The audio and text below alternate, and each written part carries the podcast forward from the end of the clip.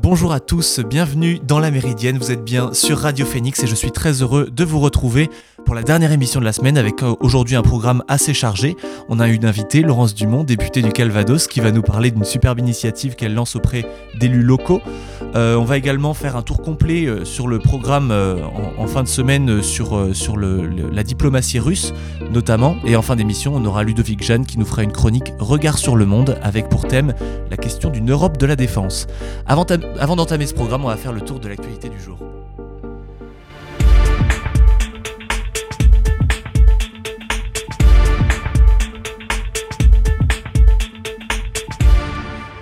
Pour la première fois, un cas de variant Omicron a été détecté en métropole, en Seine-et-Marne. C'est ce qu'a annoncé l'Agence régionale de santé.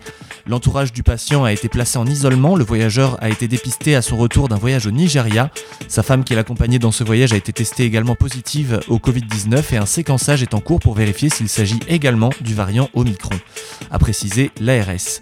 Les tours de vis se succèdent face à la, propagation de ce nouveau variant et l'Allemagne s'apprête à durcir les restrictions alors que l'Organisation mondiale de la santé a mis en garde contre la combinaison toxique de faibles taux de vaccination et de dépistage du Covid-19.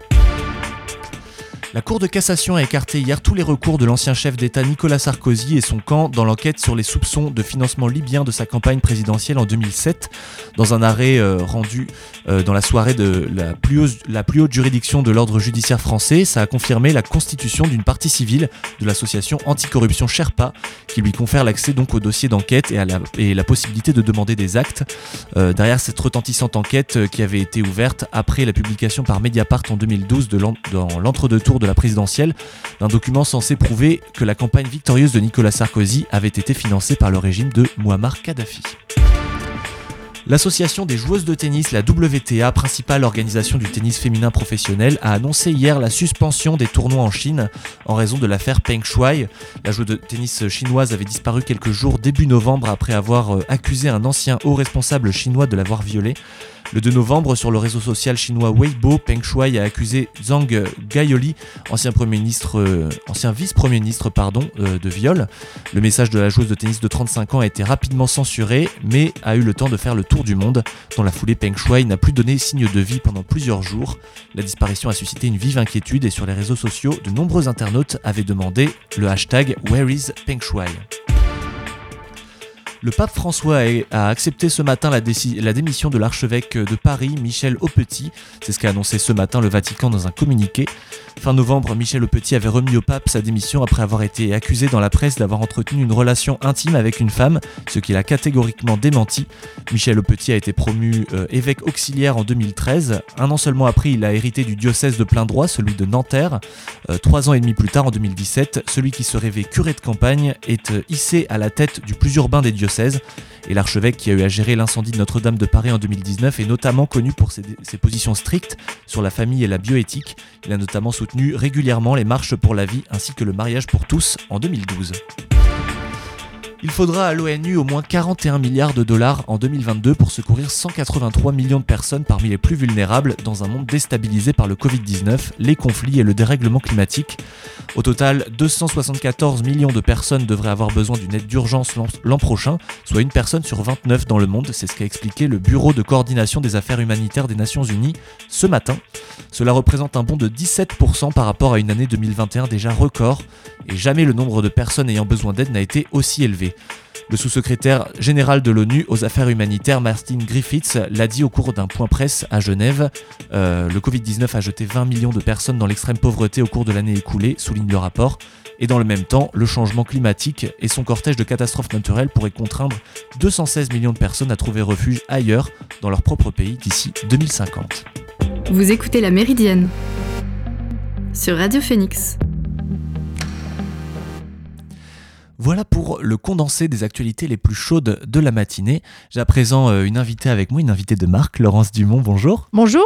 Alors vous êtes euh, députée de la deuxième circonscription du, Calvados et vous êtes avec nous euh, pour parler notamment ce matin d'une initiative que vous avez décidé de lancer avec d'autres élus pour essayer de collecter des dons auprès des élus justement du département pour récolter un maximum d'argent, notamment pour en venir en aide aux jeunes qui sont dans la précarité suite à la crise de Covid-19. Est-ce que vous pouvez nous en dire plus sur, euh, sur cette démarche et euh, quel est l'objectif derrière cela? Vous avez tout dit, mais je vais dire le reste. Ça fait bien le lien d'ailleurs avec le dernier point évoqué dans le, les infos. Mm. En fait, on a eu l'idée au sortir du premier confinement, et malheureusement on avait raison, que les, les jeunes seraient sans doute parmi les plus impactés de cette crise euh, sanitaire et sociale à la sortie de cette crise qui dure, qui dure beaucoup. Et donc, on a eu l'idée de s'adresser aux 8000 élus du Calvados, dont la grande majorité ne sont pas indemnisés, je le dis tout de suite, en s'adressant directement à eux, c'est-à-dire qu'on ne s'adresse pas aux collectivités, on s'adresse aux élus individuellement et on leur dit voilà, faisons un geste de solidarité à destination des jeunes de 18 à 25 ans, qu'ils soient étudiants ou pas. Et pour ce faire, on a pris la tâche et euh, noué des partenariats avec les quatre missions locales qui sont sur l'ensemble du Calvados et avec le CRUS, côté étudiant. On a défini des priorités, donc il y en a trois. Le numérique, puisqu'on s'est rendu compte, par exemple, pendant le confinement, que certains jeunes étudiants n'avaient pas d'ordinateur, par exemple, tout simplement. Donc première priorité, le numérique. La mobilité, qui reste un vrai problème dans certains territoires de ce département. Et la subsistance, parce que malheureusement, il y a aussi des problèmes d'urgence au niveau de la subsistance. Donc en fait, on fait un appel aux dons et puis les partenaires, Mission Locale et Crous, nous remontent des dossiers de, jeunes qui ont un besoin ponctuel, hein, c'est une aide ponctuelle. Les dossiers sont anonymisés, c'est-à-dire qu'on ne veut même pas savoir euh, de qui il s'agit exactement. Et nous, on flèche un financement, ça va de 150 à 250 euros pour ces jeunes. Je vous donne des exemples. On a fait une première attribution d'aide euh, en janvier dernier par exemple, une jeune femme du côté de Honfleur avait trouvé, retrouvé un boulot, avait réussi à se procurer une voiture, mais quand il s'agissait de payer en plus la carte grise, ça commençait à coincer. On a financé la carte grise. C'est juste un exemple. Ah oui, c'est des. En fait, ce sont des dons qui sont. Euh, qui sont complètement ciblés par rapport aux besoins de, de, chaque, euh, de chaque jeune, de chaque étudiant. Euh, jusqu'à quel âge on peut bénéficier potentiellement de cette Donc la cible c'est 18-25 ans. D'accord. Euh, et donc euh, ce sont des aides encore une fois ponctuelles, hein. c'est un, coup de main, un coup de pouce. Mais il y a eu des ordinateurs, il y a eu des, des aides au permis de conduire, il y a eu des choses comme ça. Donc on a fait encore une fois une première attribution en janvier dernier et puis on a du mal et à toucher les, toucher les élus, les élus locaux. Donc on a décidé il y a deux choses qui sont nouvelles dans cette rentrée. C'est que, un, maintenant, on va avoir un rescrit fiscal, c'est-à-dire que les, on va pouvoir délivrer un reçu fiscal. Et donc, un élu qui donnerait 100 euros, finalement, ça lui revient à 30 euros après déduction fiscale. Donc, ça peut être incitatif ou ça peut permettre de faire des dons un peu plus importants. Mhm. Euh, et puis, la deuxième chose, c'est que pour toucher les élus, dont c'est tout bête, hein, mais on n'a pas les adresses mail des 8000 euh, élus qu'on veut toucher. Donc, on va se présenter. On a commencé à le faire devant les les conseils des communautés de communes, puisque les communautés de communes, il y en a 17 dans le département. Donc un membre du euh, bureau va devant et fait un exposé sur l'intérêt du projet. Et comme ça, on touche les élus. Et les élus sont très sensibles à la cause. Ils ont sur tout leur territoire, chacun sur son territoire connaît des jeunes qui sont en panade, en difficulté, etc. Et donc, euh, comme ça, on espère euh, mobiliser un peu plus d'argent. Est-ce que chaque élu émet aussi euh, une, un certain avis sur, euh, sur le type des dons qui doivent être donnés euh, Parce que vous disiez, sur chaque territoire, il y a effectivement des, des, jeunes qui sont en difficulté et ces élus sont, j'imagine, particulièrement sensibles à leur population qui est un peu défavorisée par rapport au reste. Est-ce qu'ils ont aussi des revendications par rapport à ça et, et est-ce qu'ils s'attachent à savoir où est-ce que, vont les dons qu'ils... Euh, Alors bien évidemment, on fait un retour sur euh, l'attribution des aides, mais ce sont les partenaires Mission Locale et Crous qui sélectionnent les dossiers. Et voilà, nous, on est là juste pour collecter et financer. Et ce sont les partenaires qui sont les mieux à même de définir les, les prix. Alors les priorités, on les a définies ensemble. Je vous ai dit mobilité, subsistance et numérique. Mais après, de savoir s'il faut euh, financer tel ou tel dossier, on ne rentre pas dans la sélection, ce sont les partenaires qui le font. Par contre, après coup, évidemment, on communique sur euh, l'attribution des aides de façon anonymisée, je vous l'ai dit, mais on a communiqué sur voilà, une femme de tel territoire qui a eu telle aide sur tel projet. Et c'est précieux. Et d'ailleurs, on s'est engagé à ce que 100% de la collecte soit utilisée. Donc, il n'y a aucun frais de structure, entre guillemets donc c'est le bureau, en fait, on donc il y a Olivier Paz qui est secrétaire général, moi je préside l'association, et puis on a Patrick Ledoux, le maire de Louvigny, qui est trésorier, Barbara Rennes, qui est élue sur Bretteville, sur Odon, qui est trésorière adjointe, et Thierry Lefort, le maire de Douvres, qui est secrétaire général adjoint. Donc c'est une association absolument transpolitique, Et en fait, les cinq que je vous ai cités sont ceux qui font le travail au quotidien et qui essayent, en plus de leur mandat, de, gérer tout ça. Donc merci encore de nous aider à relayer l'information. Ah bah je vous en prie, surtout que effectivement euh, les, aides aux différents jeunes de, de, la région, en tout cas ceux qui peuvent nous entendre euh, en, FM qui sont autour de Caen, voilà, c'est forcément ça, ça nous touche euh, évidemment aussi. Et nous-mêmes sommes jeunes, donc on sait très bien ce que c'est également. Euh, c'est une, initiative donc, qui est née via, le, via le, Covid-19, la crise de Covid-19, qui, on le disait effectivement dans le flash, a plongé énormément de gens dans, dans la pauvreté, voire dans l'extrême pauvreté. Est-ce que, euh, ce, partenariat avec le Crous, il est mûrement réfléchi depuis longtemps? Et, euh, et j'ai une deuxième question, ça serait quels sont les premiers retours que vous font les, que vous font les élus? Vous disiez que vous aviez du mal à les toucher, mais est-ce que est-ce qu'ils sont enthousiastes et que est-ce qu'il y en a qui sont plus réticents, étant donné que effectivement la plupart sont aussi bénévoles, ils remplissent cette fonction en tant que bénévoles? Euh, ça peut se comprendre aussi que de leur côté ce soit un petit peu plus compliqué. Comment est-ce que on arrive à, modérer tout ça, sachant que voilà il y a de tant de disparités entre les différents maires de la région? Bien sûr. Alors sur la question avec le Crous, ce qu'on fait, et heureusement qu'on a ce partenariat avec le Crous, hein, c'est très précieux parce qu'ils sont les plus à même de, voilà, de détecter les, les, jeunes étudiants qui ont un besoin précis. Mais d'ailleurs, c'est venu beaucoup d'une discussion avec eux à la sortie du confinement où on s'est rendu compte qu'il y avait eu des milliers d'étudiants qui étaient restés sur les campus. Oui pendant le confinement, souvent les plus en difficulté, évidemment, ou qui n'avaient pas pu rentrer chez eux, etc. Et je sais que là, ils avaient fourni des ordinateurs à certains. Donc c'est justement cette discussion-là qui a, qui a fait affiner le projet, on va dire. Euh, ensuite, sur les élus, même si la grande majorité d'entre eux ne sont effectivement pas indemnisés, euh, nous, la mise minimale est de 10 euros. Donc on considère que tout le monde peut participer, il n'y a pas de maximum. Et euh, non, les, élus, quand on arrive à les toucher individuellement et à leur en parler, en général, sont très conscients de la difficulté. La difficulté, elle existait au sortir du premier confinement, mais on voit très bien que rien n'est réglé, que encore maintenant, il y a les étudiants qui reviennent dans les files d'aide alimentaire, etc. Donc, il faut absolument qu'on maintienne, euh, maintienne l'aide. Et puis, je pense que c'est important que les jeunes, étudiants ou pas, se rendent compte que les élus sont pas déconnectés de cette euh, vie et de cette précarité dans laquelle ils peuvent vivre pour certains. Et c'est important que de façon individuelle, il y ait un geste justement de solidarité de la part des élus. Ça peut peut-être euh, ouvrir les yeux aussi de certains jeunes sur euh, l'attention qui est la nôtre aux problèmes du quotidien qui nous entoure. Donc c'est très précieux. Euh, j'aurais une dernière question. cette, initiative à ma connaissance en tout cas, c'est une des seules qui existe en France, voire la seule. Je ne sais pas si vous avez des données là-dessus. En l'occurrence, euh, je pense qu'il n'y a pas que dans le Calvados que ça devrait être, euh, être mis en place. Est-ce que aussi, en tant que député, vous avez une voix qui porte? Est-ce que vous, incitez aussi vos collègues, vos, camarades euh, députés à peut-être impulser ce genre de ce genre d'initiative dans, dans leur territoire respectif? Absolument, c'était bien dans mon intention dès le départ. Alors pour le faire, il faut pour arriver à dupliquer, il faut que ça marche. Et ici, il faut qu'on arrive à engranger plus d'argent. Moi, j'ai coutume de dire, on est 8000 élus, si chacun donnait 20 euros, on aurait 160 000 euros. Et là, on aide quand même un paquet de gens.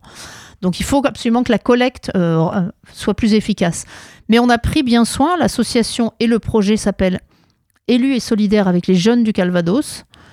Et tout est dans les statuts, fait de telle sorte qu'il suffit de remplacer par Calvados, par euh, Mayenne ou Pyrénées-Orientales, et ça fonctionne. Donc tout le travail a été fait, ça a été un gros boulot quand même de mettre en place les partenariats, etc. Mais les statuts, on les donne demain à n'importe quel parlementaire de n'importe quel département, et ça peut être dupliqué dans les 100 départements français. Et ça peut également, euh, re-dernière question, ça peut également être un, un très bon enfin je dirais euh, en termes de, communication, j'imagine que c'est pas comme ça que vous raisonnez, mais c'est aussi un moyen de redonner foi en la vie politique, des actes concrets comme ça, des, choses où on sait effectivement tel élu va donner tant et on sait que tel jeune va recevoir euh, tel service. Et donc euh, ça c'est j'imagine que du concret comme ça ça doit être aussi assez valorisant euh, de, de, pouvoir mettre ça en avant, j'imagine. Oui, je pense que ça peut parler, effectivement, ça peut rendre les choses plus concrètes. Euh, ça ne suffira évidemment pas à rapprocher euh, les jeunes des urnes ou des, des, objectifs comme ça, mais en tout cas de se rendre compte que des élus individuellement sont prêts à mettre la main à la poche pour faire un geste de solidarité, je pense que c'est effectivement précis, quoi. Précieux, précieux pardon. eh bien, merci beaucoup, Laurence Dumont, d'être venue dans la Méridienne pour en parler. Euh, je le rappelle, j'incite euh, les quelques-uns des 8000 élus, s'ils nous écoutent, à, donner donc pour, pour aider les jeunes. Et, et je vous en prie. Et puis, incitons les, les, élus. Et puis, si des jeunes connaissent des élus, il faut leur en parler il y a un site élu et solidaire avec les jeunes du Calvados sur lequel on peut faire un don en ligne, c'est très simple et donc ce sera précieux. Même si la demande vient d'un jeune, c'est précieux aussi parce que sur les territoires, à fortiori en milieu rural évidemment, mais les, élus connaissent directement leur euh, population. Donc, euh, donc il y, a, un, lien de proximité qui est mm. assez fort. Et, euh, donc, bah, j'ose espérer que vous allez recueillir 20 euros par mère, pourquoi pas, voire plus. Et, merci beaucoup d'être venu en parler. Ça nous touche forcément énormément. Merci, merci beaucoup. Merci à vous. Je vous propose maintenant que l'on fasse une courte pause dans cette émission avec Limbo, un titre de Royal Blood en version orchestrale, et on se retrouve juste après ça sur Radio Phoenix.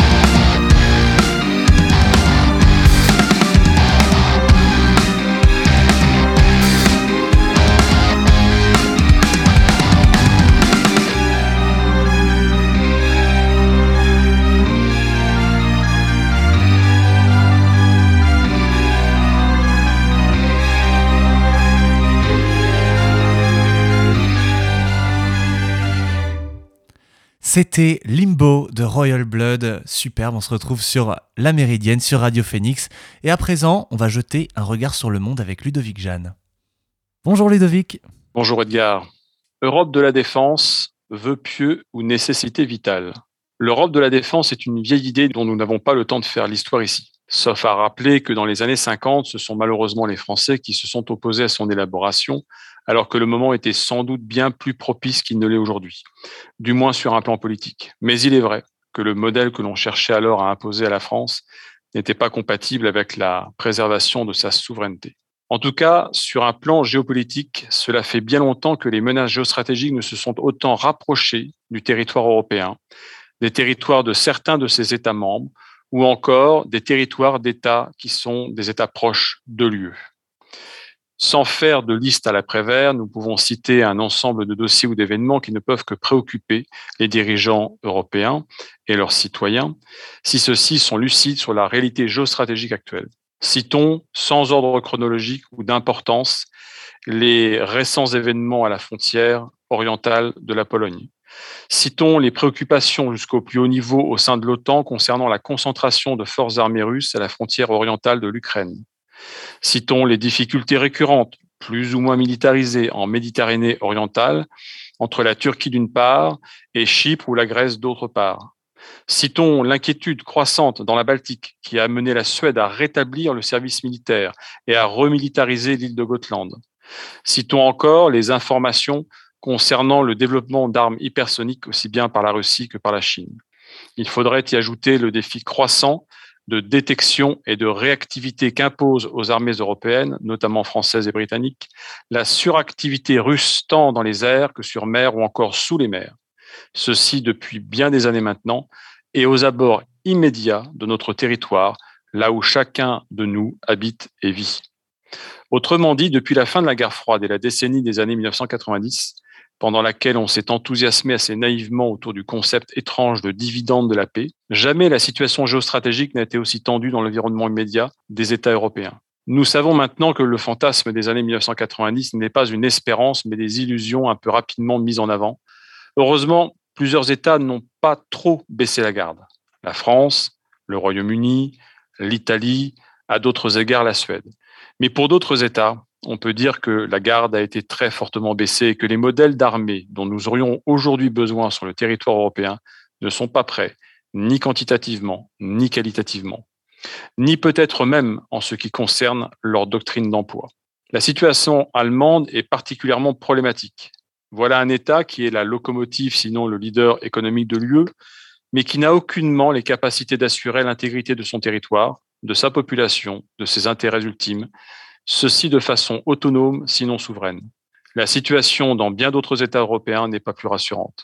Pourquoi, alors même que les menaces réelles ou craintes semblent gagner en intensité et en immédiateté, les États membres de l'Union européenne semblent incapables d'imaginer et de mettre en place effectivement une défense commune et une capacité collective à défendre l'intérêt ultime de leurs citoyens.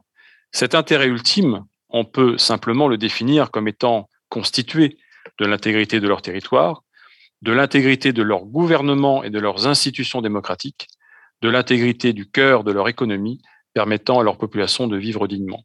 Bien sûr, nombre d'analystes mettent en évidence, ce qui est vrai, les nombreuses divergences et différences entre les intérêts géostratégiques des États européens, mais aussi leurs différences d'appréciation des menaces ou même des risques. Pourtant, l'étroitesse spatiale, géographique du territoire européen, cumulée à sa richesse globale, auquel s'additionne sa faiblesse militaire relative sur un plan collectif, devrait nous inquiéter et inquiéter nos dirigeants de façon unanime.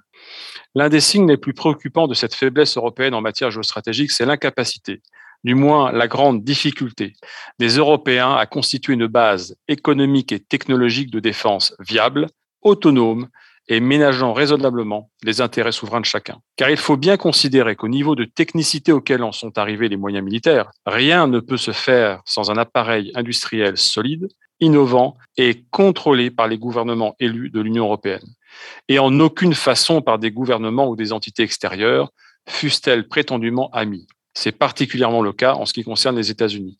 Non pas tant que les États-Unis puissent représenter une menace militaire pour l'Europe et ses États, mais les États-Unis ont leurs propres intérêts stratégiques. C'est bien normal. Et si à un moment dans l'avenir, les États-Unis considèrent qu'ils ne peuvent ou ne doivent engager certains moyens militaires pour défendre l'intégrité des États européens, ces derniers n'auront alors que leurs propres capacités sur lesquelles compter.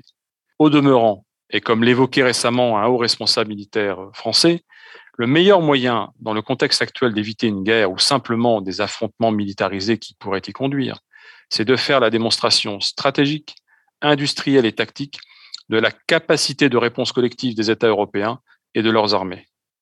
Revenons à ce problème de la base industrielle et technologique de défense. Les exemples ne manquent malheureusement pas. Ainsi, après le désengagement de STX, il a été question d'un rapprochement entre les chantiers de l'Atlantique et l'italien Fincantieri. Pourtant, l'accord n'a pu aboutir pour plusieurs raisons touchant d'une part aux garanties de contrôle dont a besoin l'État français et d'autre part à la volonté, que je crois déraisonnable, du partenaire italien de se rapprocher d'intérêts chinois. Comment raisonnablement l'État français aurait-il pu accepter cela alors même que les chantiers de l'Atlantique sont le seul site en France où il reste possible de construire un porte-avions? L'analyse de la liste des rares États dans le monde capables de construire un tel bâtiment donne une idée de l'importance vitale, en tout cas géostratégique, d'une telle infrastructure. Un accord a été ainsi récemment trouvé entre Naval Group et les chantiers de l'Atlantique dans le cadre du projet futur de porte-avions français. Encore une fois, il semble que la solution sera franco-française et non européenne.